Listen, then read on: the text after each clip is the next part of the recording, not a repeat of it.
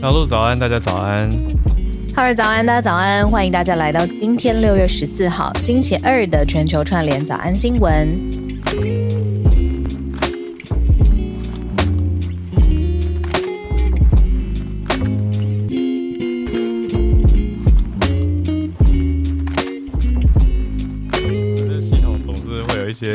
趣的惊喜，但是我们也算是给了 Premium 听友一个小惊喜吧，就写请听友记得要去看 Premium 的社团。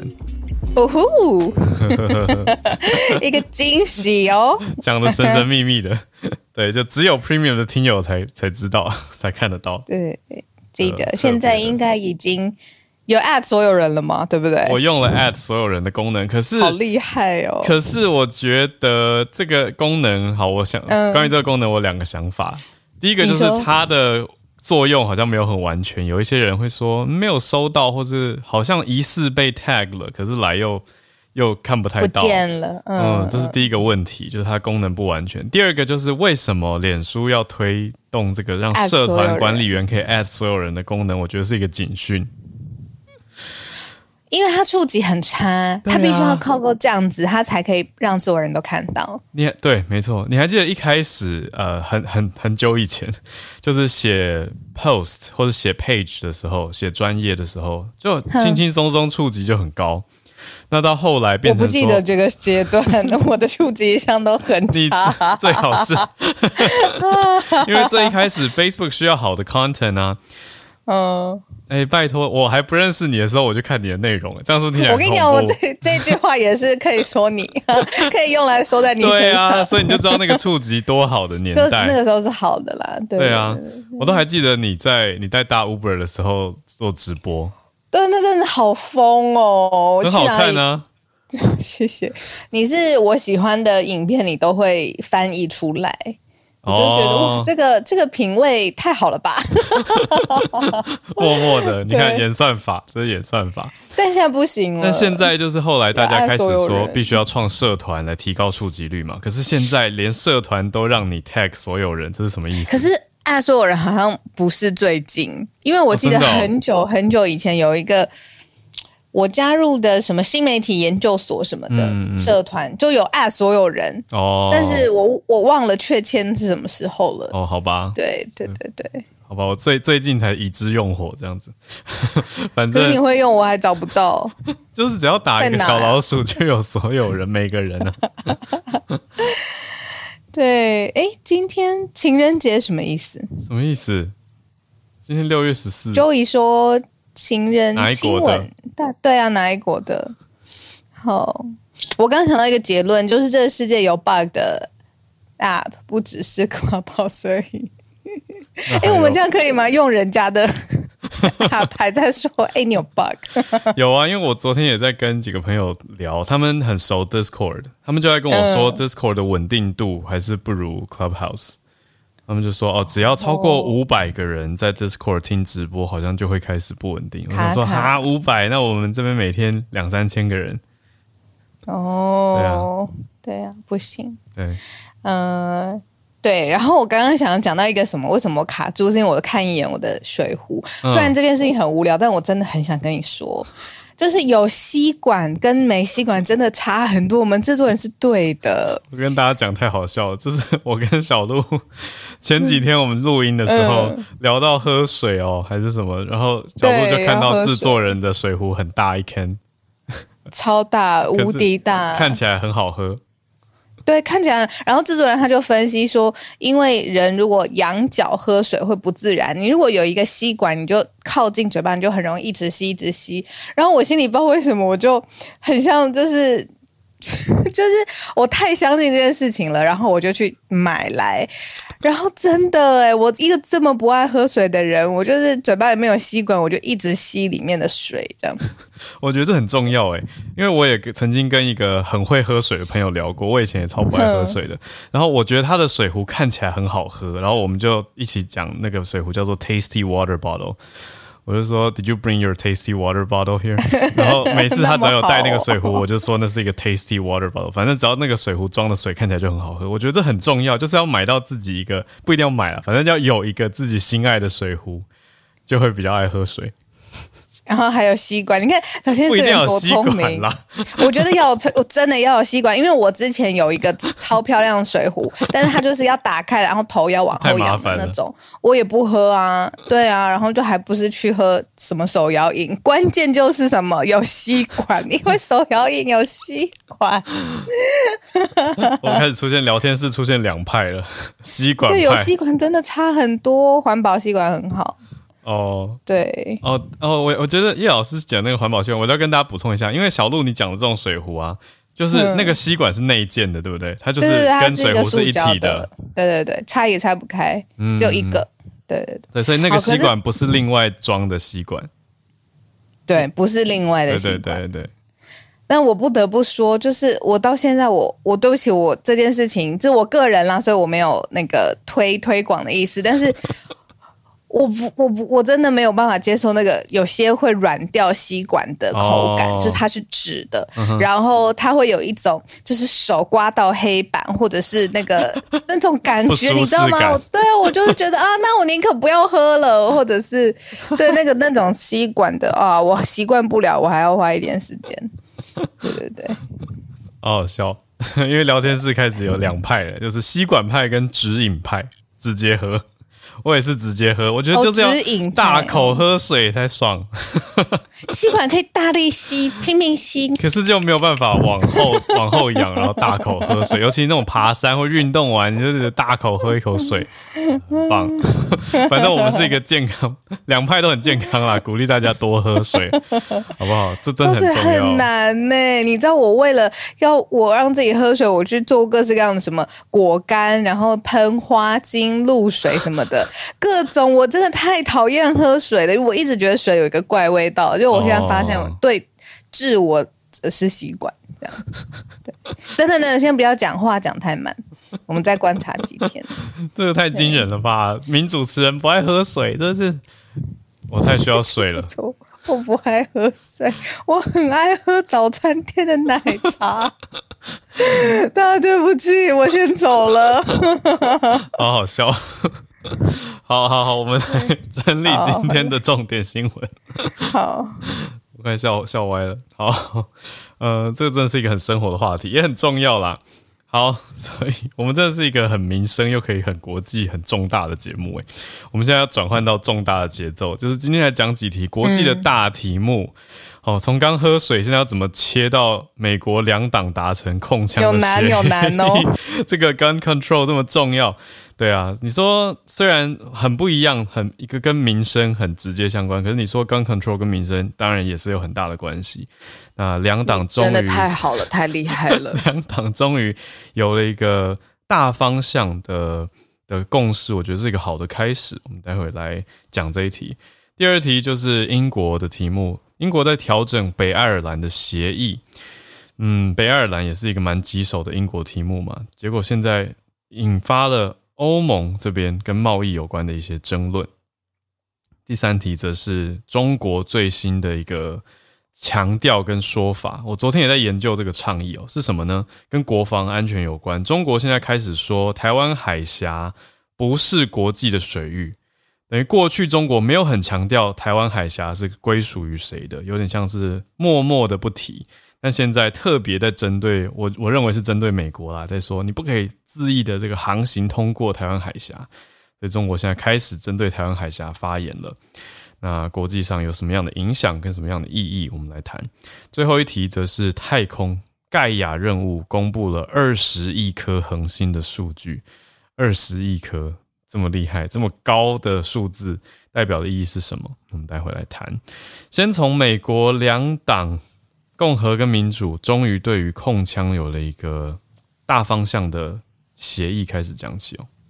嗯，枪支问题呢，在美国实在是分歧的长时间很长，而且分歧的力道就是也很多。嗯、呃，他们都说在美国这是一个 impossible conversation，因为好像呃讲到任何其他的事情，就是大家还会呃。比如说 weigh in，然后会讲自己的意见。但讲到枪支，大家就会觉得觉得说这是一个中年难解的问题，这样子。嗯、然后，所以在国会，就是在政治政策制定的层次，其实常年都没有任何的进展。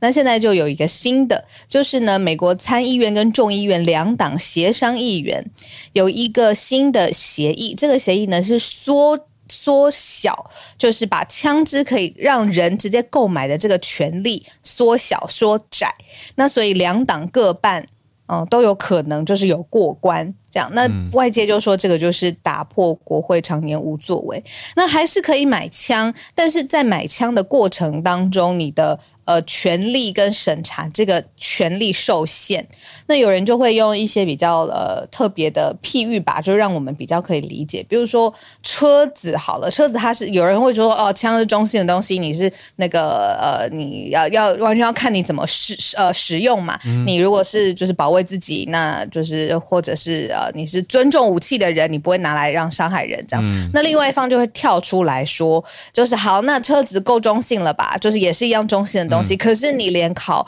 驾照之前都有，然后你都要对，都有一个很严格的，对对对对对、嗯、对，所以现在就是在这个权力上去缩窄它，然后是美国很罕见的，就是在国会的层次上面，两党议员现在有一个协议。嗯，现在是《纽约时报》的报道，那两党当然就是民主跟共和嘛，可是大概多少人呢？是各十位，各十位的参议员。所以共和党十位，民主党十位参议员，他们提出来的一个版本，就是像我们在台湾听这个什么什么立院版啊、政院版啊，或是哪一哪一版的法案一样。总之，现在出了一版哦。那这一版的 Gun Control 里面包括什么内容呢？就是加强你的 background checks，你的背景调查。那这样子，执法机关就有时间可以去查核这些人，呃，想要购枪者他的心理健康记录。还有这些人，他们可能的状态。另外呢，呃，哪些人就是可能二十一岁以下特别针对，还有青少年会是比较强加强背景调查的，还有家暴者是禁止用枪的。嗯，那接下来也会要把呃，因为所谓的 domestic violence 家庭暴力到底包包不包括未婚的伴侣，或是住在一起的同居情侣或同居人呢？根据这一版呢，是会包括的，所以这个也是蛮特别的，是第一次扩大范围适用，把适用范围把情侣关系也列认列到这个适用范围里面，就是说，哎，只要住在一起是情侣的啊，或者同住的，可能有 domestic violence 的记录，就所谓 DV 的记录的话呢，就不可以购买枪支。好，这是目前提出来的这个版本。嗯，你知道有一个脱口秀的名演员跟主持人 Trevor Noah，嗯，我真的蛮喜欢他的。然后他最近针对控枪这件事情啊，嗯，我想起来我是怎么听到 Impossible Conversation 这件事。嗯，他说他作为一个外来的移民嘛，那他当然现在。嗯、对他，但现在在美国生活很长的时间了，事业也在美国。嗯、可是他观察就是说，美国是一个在其他任何事情上面，我们要去火星，然后我们要对移民很好，然后我们要创造出无污染的飞船，所有的事情呢，都会有很多很多的呃热情意见，大家要讨论，正反都有各种声音。碰到枪支就是一句话，就是啊，这个控枪也没有办法阻止大规模的，比如说伤亡。一句话，然后大家都很像泄了气的皮球，嗯、然后就再也没有其他的声音了。那他说他可以理解，这可能是比如说有伤口，或者是觉得真的是讲了太久了，但是没有交集，所以国家整个国家或是都累了。可是他说，真正尊重武器的人，就是他真的是买来，然后他比如说是呃呃新，不是说。尊重武器，就是他，嗯，我很难解释他那个说法，就是他并不是买来要伤害人，他是比如说一个收藏，或者他真正是尊重武器的人，他也同意是需要就是特定的资格审查，嗯，那他就说任何大的议题都不是一步到位的，就是很多很多所有的事情累积起来，那你如果不谈，那一开始就没有没有机会。嗯，对，这是他那天讲的一个很，我特别在网络上面看到很有印象。嗯，麦克风掉了。好，这讲的很有道理啊，是没有错。就是尤其他作为非应该说那外来者，所以更可以用一个其他的角度去、嗯、去切入他的观察了啊。那这个参院版的枪支控管呢，还包括了更多细节详情，包括说让各州要有资金来给警察或者相关单位可以去暂时没收这些危险者的枪械啊。另外，也要加强心理资源、心理健康的资源，还有校园安全跟心理健康的服务等等等。嗯，那《纽约时报》是算是赞许的。以《纽约时报》媒体的角度来评论的话，用实证点评的话，认为说现在已经两党至少本来是两派很不一样的 conversation，现在开始有了一些交集，是一个很好的进展方向。因为过去真的说实在，呃，主要啦，我们不是讲所有，可是主要共和党就挺枪派的人士较多。所以在国会就很难去有相关的立法。那现在是有十位的共和党员参与了嘛？对，那希望接下来下一步是什么呢？就是在参院表决的时候要有六十票。大家知道参院里面总共一百票，就是五十民主，五十共和，所以要过半，要过百分之六十啦，就是要得到六十票。那接下来就可以通过往下一步走。那现在大家想说，嗯，目前总共才二十个人提案。那就是大家要去开始游说啊，开始想办法往下一步推进了。好，我们往下一题，来到跨过大西洋，来到英国来。英国讲的这个是英国的立法，嗯，要来调整北爱尔兰的协议，嗯。呃，之前呢，根据一个贝尔法斯特的和平协议，北爱尔兰呢其实是可以留在欧盟单一市场，呃，北爱尔兰的商品呢也可以跟欧盟的成员国，呃，包括爱尔兰开放的流通。但是北呃呃这样子的这个协议呢，让英国输往北爱尔兰的货品呢需要经过海关的检查，因为现在脱欧了嘛，对，那所以北爱尔兰。到底是怎么做呢？它到底是要侵害谁的权益？这件事情很难。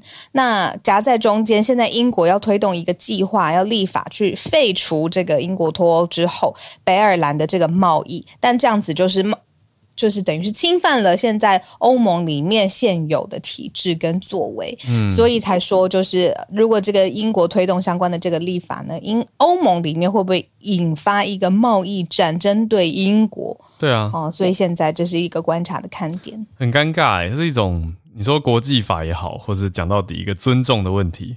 就英国已经脱离欧盟了嘛，可是北爱尔兰没有脱离欧盟，但是北爱尔兰又是英国的领土。所以你这样变成说，英国跟北爱尔兰这样做切割或者调整的话，有点像是，诶，欧盟会，欧盟在旁边就觉得说，你有没有考虑过我的感受？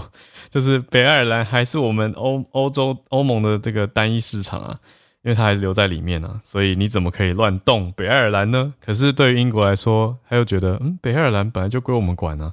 可是根据协议的这个北爱尔兰协议。是英国脱欧的时候跟欧盟签的嘛？就本来都签好了，就讲说北爱还是跟欧盟会员国之间，还有爱尔兰之间有一个经济活动的规范。但是英国现在要做这个改变，欧盟就觉得修蛋几雷，所以现在卡在这个地方。那欧盟的说法是认为说，英国你不能单方面的改变啊，因为你这样子是违反国际法的。欧盟可以怎么做？欧盟可以用法律行动，还有去征收关税来回应你。那这样子，现在英国的通膨也不好，英国通膨率很高嘛，到了百分之十，而且经济状态也不是那么好。那欧盟如果再这样做的话，等于大大的冲击到英国本身的状态。可是英国又坚持说，我们对北爱尔兰这样子的调整呢，是符合法律规范的，所以现在有点两边各说一套。嗯。我觉得你对北爱尔兰跟英国的历史很熟悉耶。嗯，因为我觉得是因为研究英语教学。的关系，所以会稍微去，然后看了一些电影，就想说啊，到底到底他们是什么？所以稍微有一点了解。那我有一个好朋友是爱尔兰人，所以跟他稍微的聊过。可是我跟北爱尔兰说实话没有很熟。嗯嗯嗯嗯，那可能有一点点类似，或者是不完全类似啦。就是别人如果要理解我们的时候，就是很遥远的地球另外一端理解我们的时候，可以做大概的类比。大概的类比，又是要花额外的努力。那尤其是中国对于台湾的表述有变化了，就是今天我们要跟大家分享第三题。二零一七年的时候呢，台湾海峡这件事情，在中国官员的语境里面呢，说这是共享的一个国际水道，是。中国跟台湾共享的国际水道，这是二零一七年中国外交部发言人说的事情。哦嗯、好，时间过过过过到现在五年之后，二零二二年开始，中国一整批的外交部或者是正式的官方的说法说，台湾海峡并不是国际的水域。嗯，而且呢，这是来自呃知情的人士是透露的说。在跟美方官员会晤的过程当中，也发表了这一类的评论。嗯，那如果不是国际的水域，外国的军力要进入这件事情就会有问题。例如说，美国的军舰航行通过台湾海峡的时候，如果中方说这个不是国际的水域，那他进来的正当性，还有他能够在水域里面做的事情，其实是升级这个紧张的。嗯、哦，所以这个彭博就有分析说，会加剧美中之间现象紧张关系。对，最近跟国家安全还有国防很高度相关的，就是在新加坡刚举办完毕的这个周末刚举办完毕的香格里拉会议。那因为我昨天刚好有相关的研究需求，所以就去了解了一下这件事情。在香格里拉会议里面，美中当然有单独的会谈。那另外呢，美方跟中方有个别发表公开谈话，那里面其实都有讲，呃，都有讲到台海的状况了。那中国的国防部长魏凤和，他其实就在里面讲了很重的话。他在公开谈话里面说，他们会战到最后一刻。他说，中国军队如果有人把台湾要分裂出去的话，他用的是这个分裂。然后说会不惜一战。那也提到了。所谓台海跟台湾海峡的这个论述，所以这里反而变成各国媒体看待的很大的重点，就是小鹿刚整理了一七年的说法，这个我我漏掉。不过哇，你看到如果一做对比，就发现才过这五年，可是说法上开始有改变，还没有到直接说台湾海峡是中国的，可是开始用了一个否定词，说台湾海峡不是国际水域，所以不能。恣意的航行，因为在国际法上面讲的这个词叫做 freedom of navigation，航行自由。呃，你说各国的船只，它可以用这个、嗯、这个说辞或这个理由来自由的航行，只要它不是战争船只，它可能是渔船，它或者可能是呃 coast guard 海岸巡防，那它就是用相关的理由合理的通过台湾海峡或通过相关的海域，因为其实有一个十二海里的。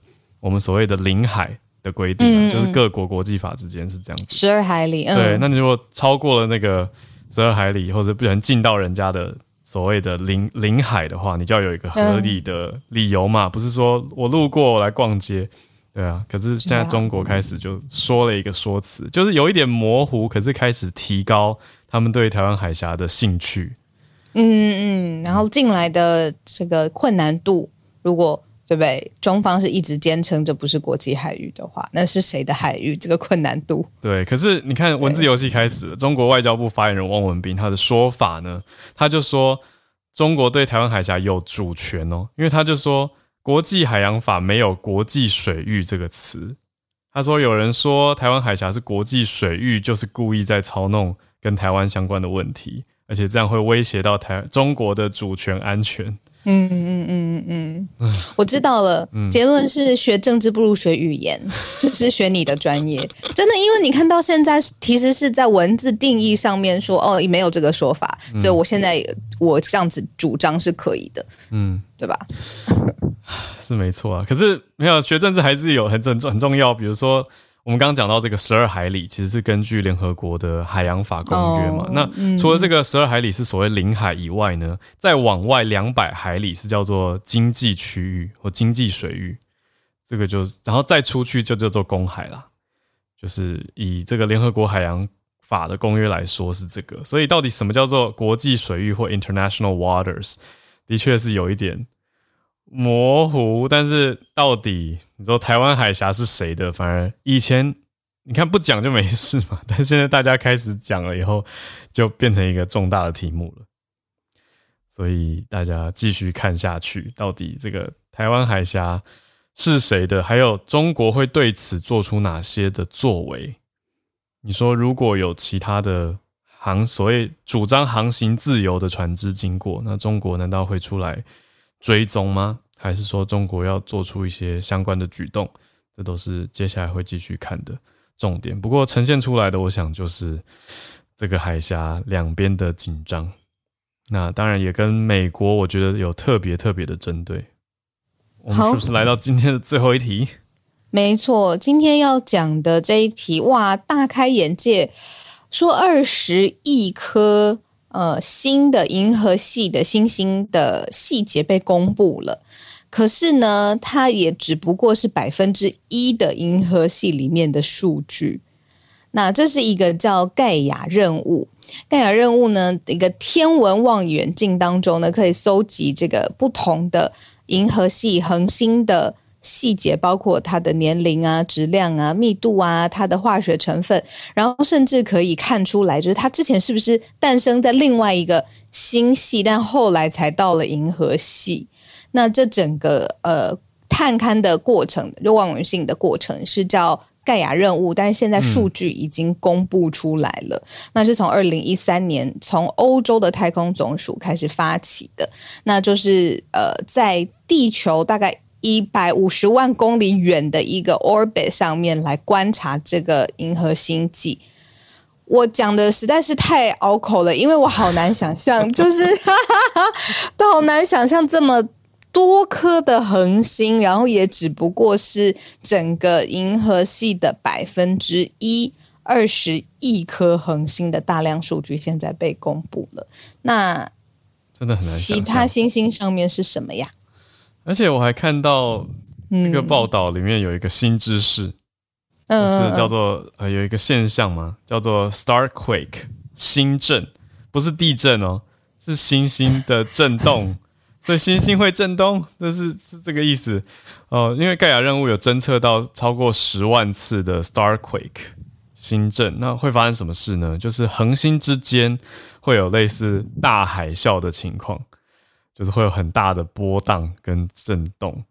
所以我我我读到这些文字，可是我真的很难去 想象。对，可是这个欧洲太空总署说，星震是新数据里面也很惊讶的发现之一。就是这种巨大的震动会改变遥远恒星的形状，诶，那那地球呢？地球受到影响吗？所以就觉得这些好离我们好远好远的东西，但但但那么多，嗯，然后地球只那么多的其中一颗，这样对，是吗？这样这样说法应该对吧？对啊，对对对，嗯嗯嗯，所以感觉到地球的渺小嘛。感觉到会不会我们不孤单啊？会不会我们不知道啦？当然就是不知道。对，不知道。相信不孤单真比较浪漫，但是这个想法要靠科技证实。遥远的外星人不见得对我们很友善。哎，对吼，我是想说我们不孤单这个想法，对吼。哦，对啊，需要靠科学的证实。我们殖民火星的动作比较快，还是别人殖民我们的动作比较快？这样想突然觉得好恐怖。各种科幻电影，对啊，哎、欸，科幻电影会存在，也是因为这么多年来，就算科技进步，但是对于这种答案还有这种想象空间，并没有被解决嘛，所以大家才会一直有更新的，你说想象，不能说这四维度更高的生物。啊，各种啊，很多就是，反正有兴趣的人也是，就是不减反增啊。嗯嗯嗯嗯嗯嗯，没错，所以太酷了。那 Starquakes 对我来说真的是一个很新的概念，所以就跟大家一起来学习。那有专家朋友的话，不吝跟我们分享它的细节，因为像它是怎么造成的，怎么生成的，后续的影响是什么？那为什么地球不会受到星震？我们需要担心吗？这些我觉得都是可以再去探究的话题，很有意思啦。总之，有兴趣的话，大家看一下这个欧洲太空总署的盖亚任务，叫做猎星望远镜盖亚的盖亚任务，是目前最准确、最完整的银河系地图，是一个非常大量的数据。嗯，前两天才过，昨天欧洲时间才刚公布的。嗯，那。我看到 Charlotte 的补充，我们可以提一下。那我不知道 Charlotte 今天有没有要跟大家分享，因为 Charlotte 是专业律师，那由 Charlotte 来补充法律的，我都会觉得比较安心。他提到说，国际海洋法的公约里面，国际水域就是平常大家讲的公海，就是 International Waters 了。所以以 Charlotte 的法律观，他认为汪文斌说国际法里面没有是不准确的说法。嗯，所以文字游戏啊，文字游戏。好，时间来到八点三十二分，欢迎全球串联，所以看看大家所关注的消息。哦，我先看到了，Elaine 有一个呼吁，恩典护理站，Elaine 早安，早，好了，早，小鹿早，好。今天就是想要呼吁，就是大家可以去捐血，嗯，对，因为现在就是血库已经就是呈现一个缺血的状态，然后加上因为疫情比较严重，嗯、导致许多已经定期捐血的这些人，嗯，他们因为确诊或者是接种疫苗而暂停捐血，所以现在血库已经库存剩下一点五天而已了，嗯、就是创下台 就是。就是台大新新闻稿是讲说，就是创下台大的血库有史以来最低的存量的最低的记录。嗯，那目前是以 A 型血最缺，然后其次是 O 型血。嗯嗯，那因为就是像我们医院来讲的话，因为就是正常男男生的血血红素大概正常值都是十三到十八，那女生大概就是十一到十六。嗯，那现在如果比如说血红素要到六以下，我们才能就是病人才能使用血，因为血不够了。对，所以正常可能有一点点缺血，我们就可以就是让病人输血，但现在已经就是需需要小于六才能够去书写这个样子。那因为现在因为疫情的就是关系，那有一些血库那边有一些的规定，就比如说确诊者如果是没有症状的话，就是从确诊日开始暂缓十四天才能够再捐。那如果是有症状的确诊者，需要痊愈之后的十四天之后。你才能够去捐血，嗯，对，相对的，就是少掉很多，就是这些定期捐血的民众这个样子，嗯，那比如说，如果是你是确诊者，你是跟密切接触者有接触过的话，也需要暂缓十四天，嗯，或者是国外入境的，也是需要暂缓十四天这个样子，嗯，就是需要去注意的。那也是呼吁大家，就是有看到捐血车都可以去捐血，嗯嗯嗯，谢谢。哦，谢谢 Elaine，重要呼吁。对啊，嗯，谢谢谢谢。还有 Elaine 现在应该是在上班，嗯、所以对啊。聊天室也有听友 Jeff 说，今天是全球捐血人日。嗯，原来今天刚好，那刚好在今天呼吁大家很好。这样一讲起来，我也一阵子没有去捐血了，所以最近可以找时间去。谢谢 Elaine。好，那我们继续连线，来到香港的 Bernard。Bernard 早安。好，教授，早。早，就先分享的就是香港的一个报道，呃，调查的报道，征信社就呃传真社就是在六月十号呢就宣布停止运作了。然后传真社呢，就是其实是从呃，其实，在他们就是做那种呃报道的呃调查报道的为主，就是之前有。调查到这呃八之前呃反送中的时候的八三一啊，或是那个之前有一些香港的，比方说地铁的那个呃工程的丑闻啊，或是那个台中国的那个台山核电厂的那些新闻到等等之类的，他们都也有做一些呃就有时候慢新闻的报道。嗯，然后他们之前也有在在八三一这个新闻里面也有拿到过呃。二零二零年的时候拿到过人权的人权新闻奖，也有拿过一些卓越的报道奖，然后。这一次，这最近呢，其实他们呃，在今年的四月十三号的时候呢，有讲过说，就是下一任的呃行政香港的行政长官李家超的这两个儿子的动向。然后上个月的时候呢，也有讲到说，关于我们呃香港，就是我们去所有的任何的场所，我们就用那个 QR code 来扫描的那个叫安心出行的那个 APP，嗯，他们里面有那个人脸识别的功能，就是他们有发现到这个。案件，嗯，然后这最近呢，就是有这，所以最近呢，在六月十号的时候，就最上个礼拜，然后他他们就宣布说他们要停止运作了。然后这个二零，他们在他们的声明里面有讲到说，他们从二零一五年开始由三千三百个人自治成立，然后六年多来就是一直在报道，一直碰碰撞撞，然后他们用自己的理念也跟原则来这拿。赢取大家的信任跟认同，然后到现在了，就是有时时候要告别了，就是然后谢谢谢大家呃关心他们的人，然后希望这些同路人大家一起珍重，然后我们有他很高兴要为大家有写过历史这样子，然后嗯，这个其实一直从很多的就是报道社或是新闻报道社就看到越来越多的就是对于。很多调查调查政府的，或是那种比较所谓的反政府的那些的声音，就是越来越压缩了。其实就是也是有有一些白色的，就越来越多那种所谓的白色的恐怖，就越来越出现了。就对，就这样子。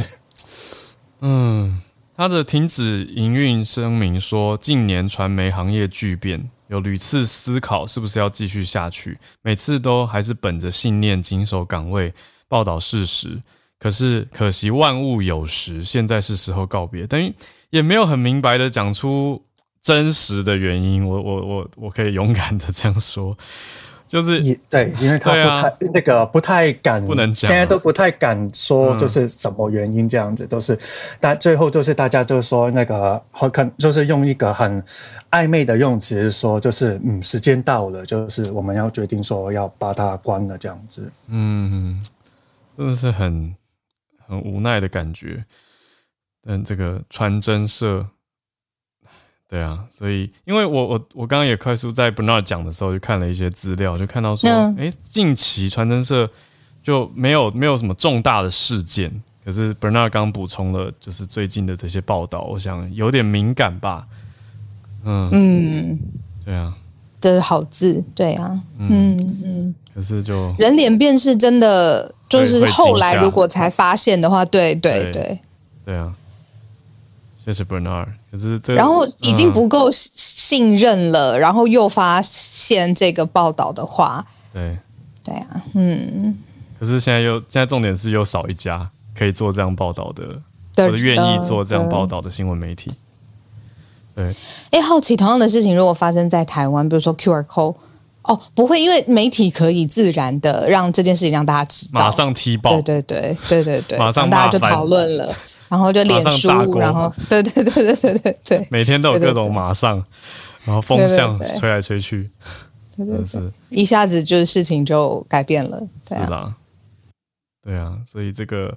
的确，我也看到传真社，呃，不过还好，传真社真的是某种还好嘛，就是网站还没关，因为它是写说到六月十号就停止营运嘛。可是现在我们上去看传真社，其实都看得到，因为我也找到，这是五月三号的时候，传真社这这一篇安心出行内置人脸辨识功能，资科办承认说没有使用，正在研究要删除，表示有这个功能，可是。资讯科技办公室是说没有用啦，没有启用，然后要删掉，所以大家当然就会觉得，哎，这是怎么样？对，所以大家有兴趣还是可以去看到传真社。我是因为 Bernard 现在讲了，我才认识这家媒体，就是 FactWire。谢谢 Bernard 的分享。嗯，香港的新闻自由有，我看到一些香港其他新闻业同业的分析跟感慨，就写说新闻自由又在面临线索。好。我们先继续连线，连线到芭比这边来。芭比早安，早安，小鹿哈儿，早。嗯，这个是跟大家分享，就是关于菲律宾的经典美食。呃，如果我们就是提到南洋风的串烧，那个口味，我们就是大家应该很多人就第一个会联想到就是有花生香气酱汁的沙爹串。沙爹。对对。可是其实，在菲律宾当地，他们认为最经典的是一种用酱油啊，然后柑橘类的酱汁、香蕉、番茄酱去腌制成的菲式烤肉，就叫做 Pinoy Barbecue。哦。那嗯，它还它最后还会搭配就是呃辣的蘸酱去食用这样，然后款式就是有点像我们就是一般的鸡肉串、猪肉串或者是猪血、猪肠这些。那这种烤肉的也是比较浓郁一点，然后它这种比较独特的酸甜风味是菲律宾人他非常喜爱的风味。然后就是从市场的路边摊贩到高级的餐厅都会出现这种烤肉，是很有指标性的一种菜色。然后但是关于这种独特腌料的确切来源是已经不可考的。有比较呃比较普遍的民间传说是说，这种烧烤的方式是起源在美国在菲律宾殖民的时期，认为是模仿美国南部的就是烟熏烤肉酱。可是我觉得，就是其实菲式烧烤它是有自己独创的灵魂，因为刚刚有提到这个烧烤腌酱里面有一款叫做香蕉番茄酱。那这个香蕉番茄酱，它其实是一个呃非裔的食品化学家 Orosa，他在就是很物资很缺乏的二战时期，寻找的就是当地比较盛产的蔬果，然后萃取它的营养素，制成各种加工食品来喂饱同胞或是战俘。那这个香蕉酱就是他的发明之一。就是在匮乏之下，还是希望吃到的食物有点味道的变化，就是沾酱拌饭也可以，跟我们的猪油拌饭一样。而且这种香蕉番茄酱，它没有番茄也可以做，就是用香蕉，然后香蕉花瓣、洋葱、蒜片、糖、辣椒这些更讲究一点的才会去加到番茄。而且这个酱在菲律宾它是国民蘸酱，普及的程度就是像我们在餐厅吃薯条要沾番茄酱一样，他们就是要沾这个香蕉酱，然后他们。也是有玻璃罐装的，然后包装上就是写 banana sauce，嗯，然后这个香蕉酱的生产商，呃，菲律宾东南亚食品公司，还在他们成立五十年的时候，就是帮这个香蕉酱开设了全世界唯一的博物馆，嗯，就是说明它跟它它有番茄酱的颜色，但是没有番茄，就是说明它跟番番茄酱的渊源，然后也向这个发明人致敬，嗯，有兴趣的朋友可以搜寻 BBC 放在放在旅游专栏的报道，以上跟大家分享，谢谢芭比。好饿哦，这个是早餐时间。呃，你在排毒哦，小心哦。没错，我我这两天没有淀粉，但是可以有蘸酱。好了好了，谢谢芭比。好，我们继续连线到叶老师，叶老师早安。早，哈喽，早，小鹿早。早、呃，今天跟大家分享一个呃比较有趣的新闻。嗯，它就是讲到说美国的男性。尤其是像那个运动员啦，然后那个呃那个 rapper 啦，还有这个就是名人，而且是男性呢，开始从那个呃疫情之前呐、啊，就开始那个慢慢的就是开始在戴这个珍珠项链。哦，然后那到就说今年呢，已经可以看到，就是他等一下我把那个连接分享到这个社团里面，就是。嗯那个连那个棒球选手啊，嗯，在就是在比赛的时候都可以很清楚的看到他们戴着珍珠项链在跑垒，嗯嗯嗯，对，新的流行，对，就是说这个是很新的流行，就是而且呢，而且现在不只是项链，还会戴耳环呐、啊，然后有些呢甚至于会戴项链跟那个手链，就是是整套的这样子，嗯，那其实。那个，因为事实上，过去大概珍珠项链一直都被认为是比较偏女性的。那但是就是说，那个在就是在这个疫情开始之前呢，慢慢的有这个风气。那现在就是越来越多、越来越多的这个公众男性的公众人物呢，开始在这个镜头前面呢，带着这些那个带着珍珠项链出现。嗯嗯。嗯对，那造成一个风气，那当然就是说，而且他们就是他，而且他们戴的不只是我们传统的那种，就是呃珍珠白的那种项链，他们也会戴像那个粉红色的啦、黑色的啦等等啦，不同颜色的珍珠项链这样子。嗯嗯对，那其实是蛮有趣的。嗯。那另外一个新闻我 follow 一阵子，就是我不晓得大家有没有注意到，就是。有一位这个女性的作家，她之前曾经写过一本小说，叫做《如何谋杀亲夫》。嗯，不是杀夫。对，就是结果她因为那个那个杀了她的那个杀了她的丈夫，最近被判无期徒刑。哦，所以是欧美的哦，美国的一个悬疑小说家，他要把它写出来。对，然后他。然后他就是因为他们发现说他是为了保险，嗯、就是她帮她老公保了一个那个人寿保险，是一百五十万的人寿保险。嗯，然后在二零一八年的时候，那个杀了她的丈夫。她的小说是二零零呃零八零九年就出版的，可是对，但后来的犯行是一八年。对，犯刑是那个二零一八年。哇，那现在被判就是最近就今天呐，今天那个那个判决出来，就是他要那个就是无期徒刑。那事实上他已经七十一岁了，所以大概也没办法，大概也没有办法做很久。嗯、只是说这个新闻因为一直不断的在网络出现，就是有很多人都说他是这个。叫什么？这个活出他的书了吗？还是怎么样？蛮恐怖。他叫做凯西·雷特，对吧？Kathy Late。这个新闻上面他是说 Nancy Nancy Crapton Brophy。哦，OK。好，那可能是笔名跟本名。对，可能是那个一个是本名，一个是笔名。嗯嗯。对。聊天室说他是先写了，然后再去执行，写先写出来。对，小说先有，写是之前，然后他再去做这件事。对，哦，因为一直在网络上面，从一开始就是他被起诉的时候，就有人说他是要活出他的小说了吗？这样子，蛮恐怖。那现在被判有罪，哎，嗯，那那个跟大家分享。老师这个消息。那关于珍珠项链，我是有一个印象可以回应。老师刚刚讲到这个珍珠项链，我就想到去年金曲奖吧，杨永伟，杨永伟他的造型，我就记得他有戴一条珍珠项链，很好看。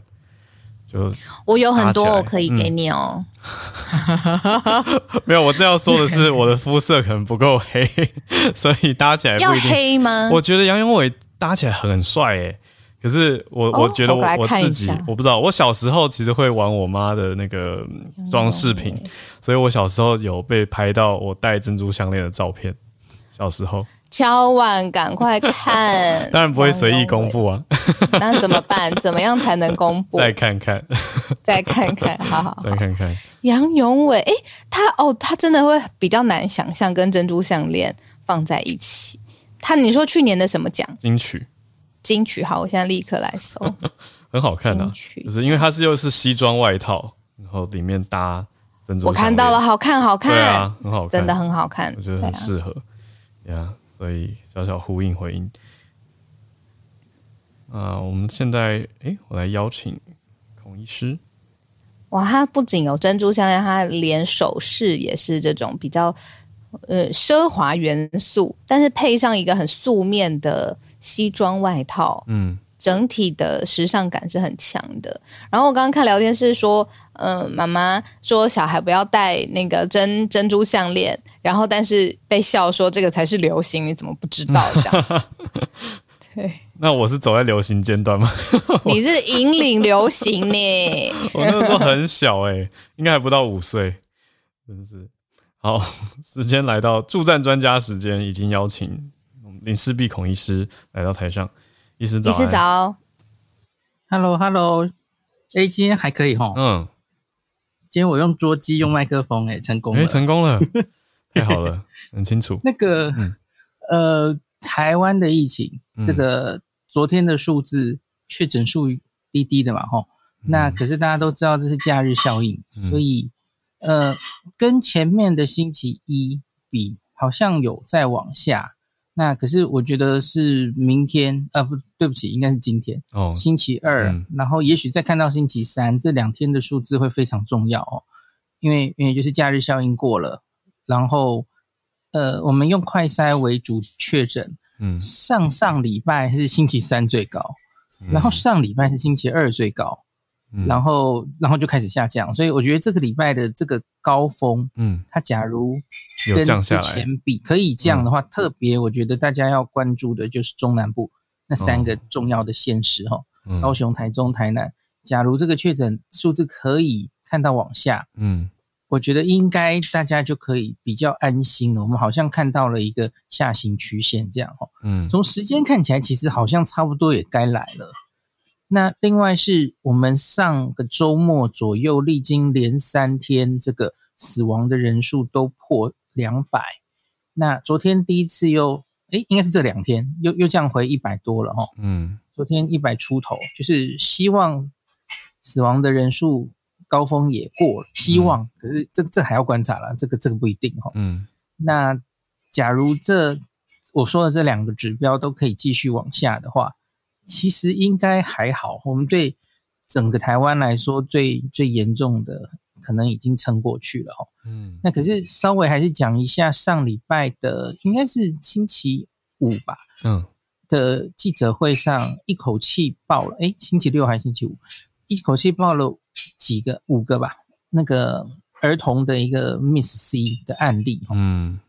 然后在星期六，其实早上指挥中心有又是针对我们已经连续好几周都针对儿童的重症有开研讨会哦。嗯、那台大的吕俊义老师就是儿科的感染科医师哦，那他就有跟大家再叮咛一下，其实这几这几天每次有案例，罗富都会再讲一次，然后嗯，Miss C 上次我们应该讲过了，对不对？有有吗？好，那就这里就不重复。总之，我觉得他。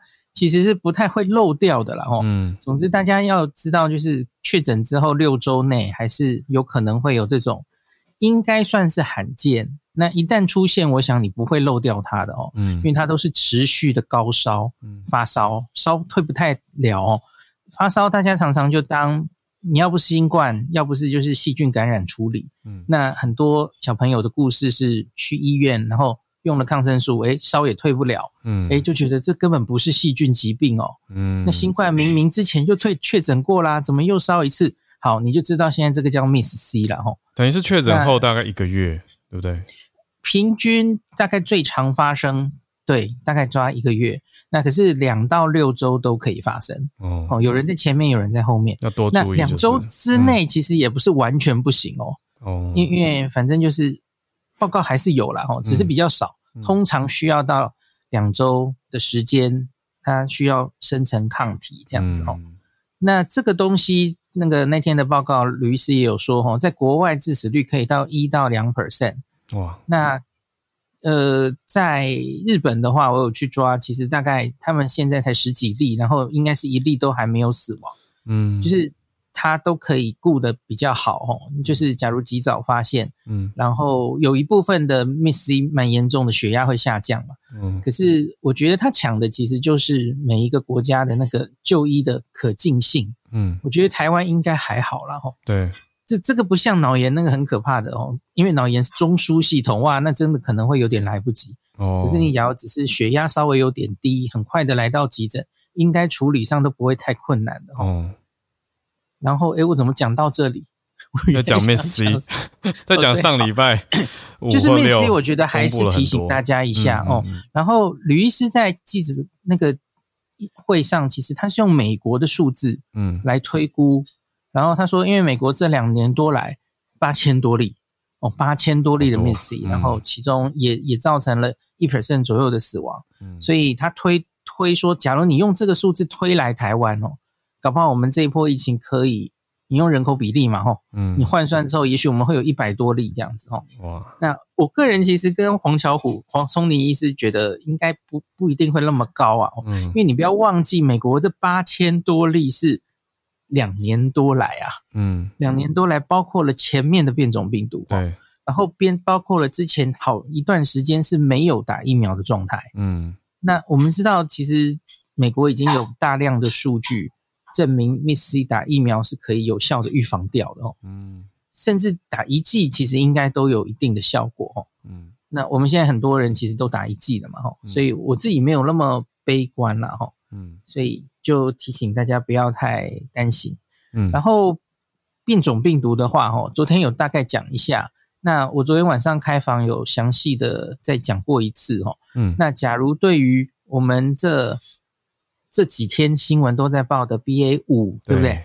然后还有 BA 四，然后还有 BA 二点一、二点一。你想多了解一点的话，可以去听我昨天晚上的房间，去听 replay，或是我刚刚已经上传了哈。嗯嗯。那我们台湾昨天记者会上，那罗富也第一次公布，我们拦截到了 BA 四跟 BA 五。嗯。他他从边境进来入境的人哦，总共五个人哦。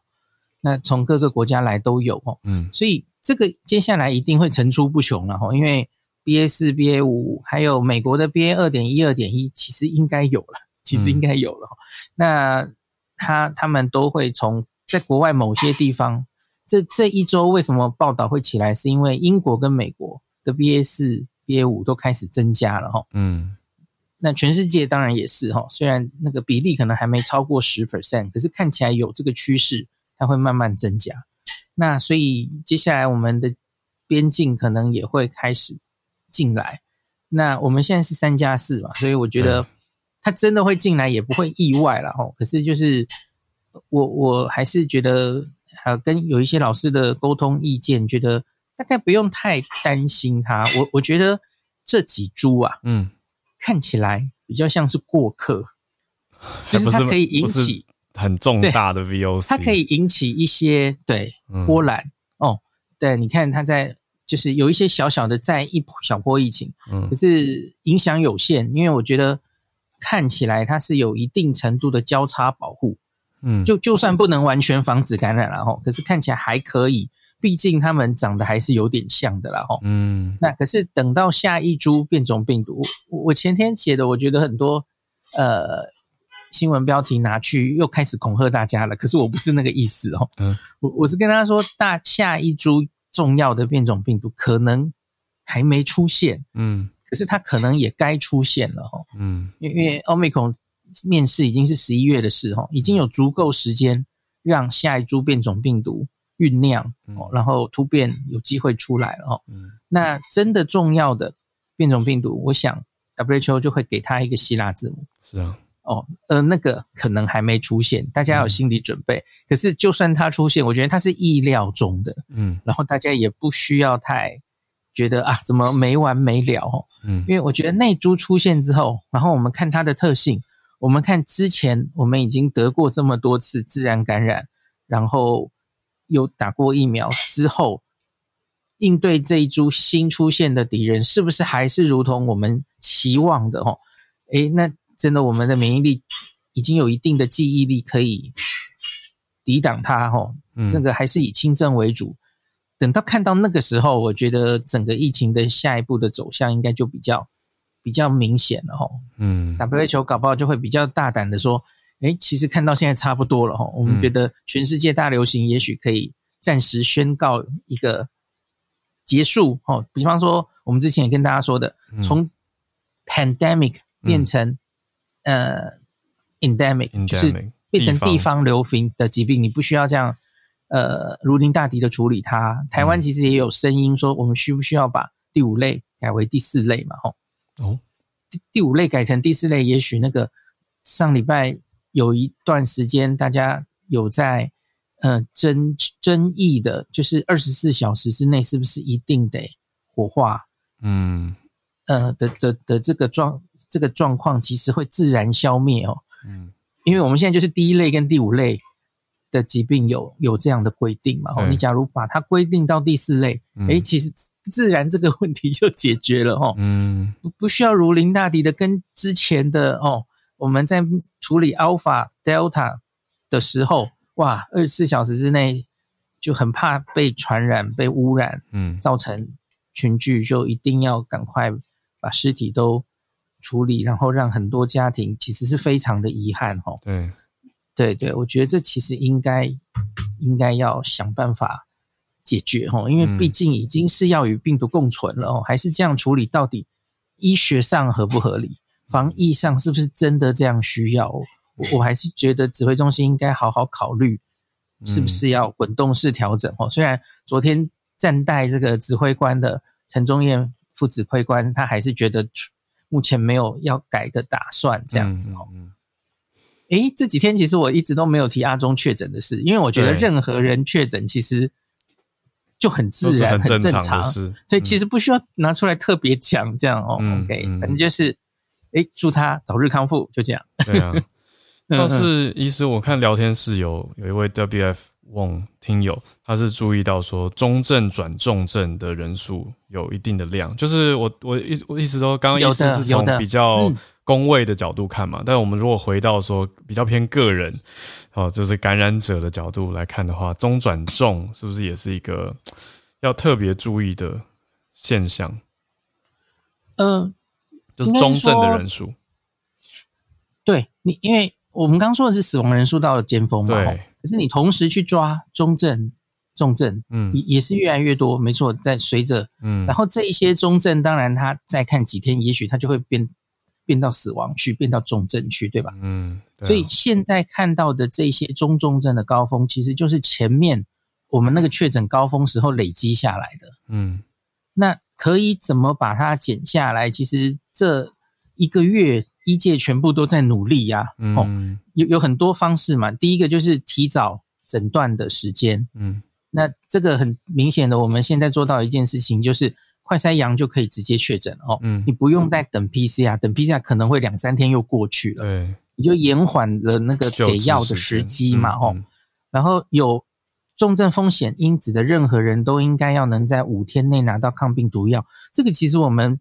以数字呈现来说，看起来还可以，有在进步哦。嗯，因为每天指挥中心其实都有公布，我们昨天发了多少口服药嘛，吼。嗯，然后那个确诊跟发药的比例，然后有跟世界比较先进的国家相比，其实我们给的算是多的哦。嗯，对，其实有有在进步了哈。然后原本只是一个两个月前只限大医院给，可是现在是居家照护的这一些。开业医都可以顺利的给到药，嗯，对，所以有有在进步，那我觉得还可以提醒大家的一点就是，我们现在是变成依赖快筛诊断，可是你不要忘记，快筛是有未阴性的，嗯，快筛是不够准确的哦，嗯，我们之前比较在讨论，在怕什么胃阳性什么的，可是你不要忘记胃阴性也重要，哦，因为假如你是一个，呃，这个有症状。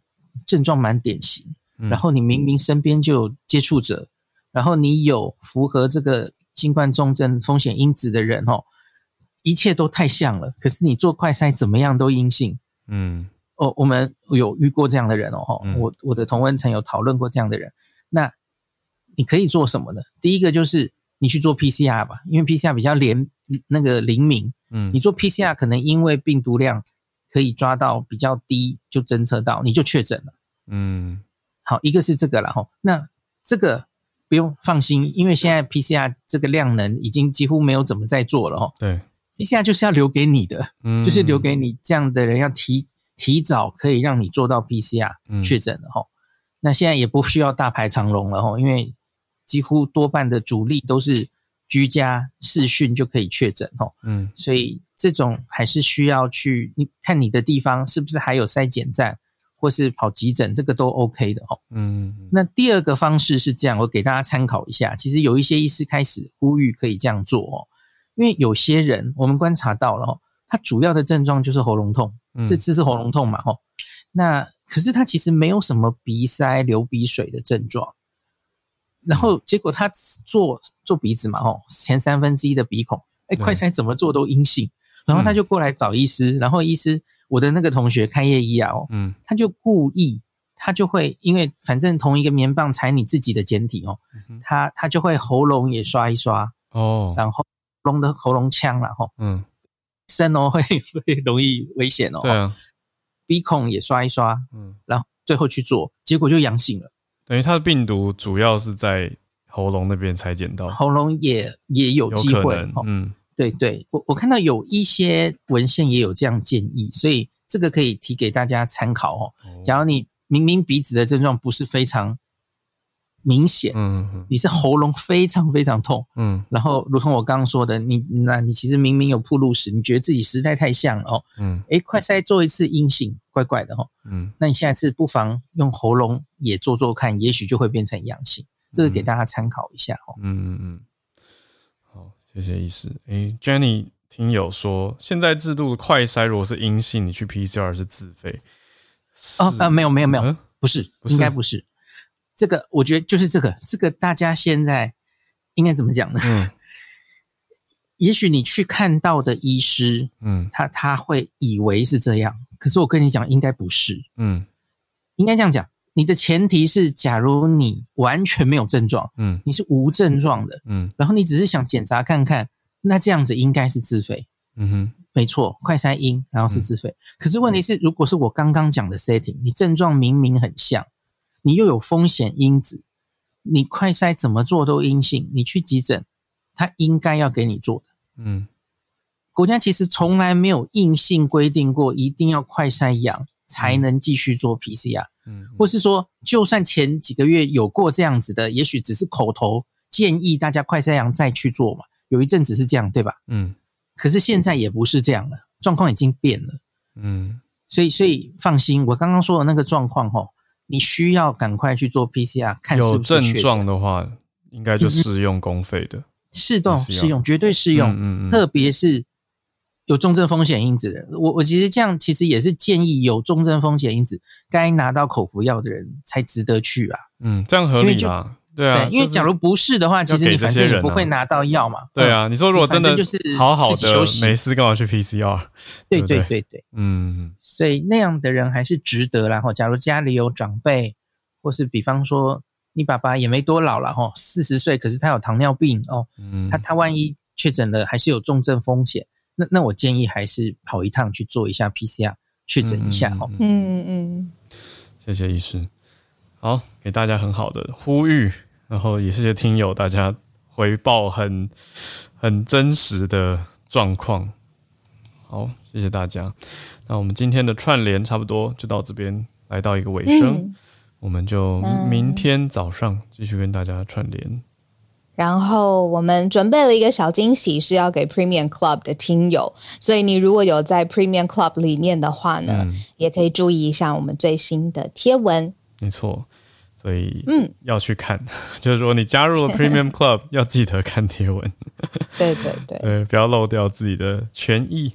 好，很多人都是好心，就是只是支持我们，啊、但是我们也想要回馈一下，所以有一个小惊喜这样子。对，之前有些听友就说啊，支持你们，但我不需要。对，不用不用不用不用 club 不用 club，不是这个意思，就是手稿。对对对，欢迎你来，欢迎你来。好，谢谢大家。那我们就明天早上八点继续串联啦。祝大家拜拜，美好的周二，大家再见，拜拜。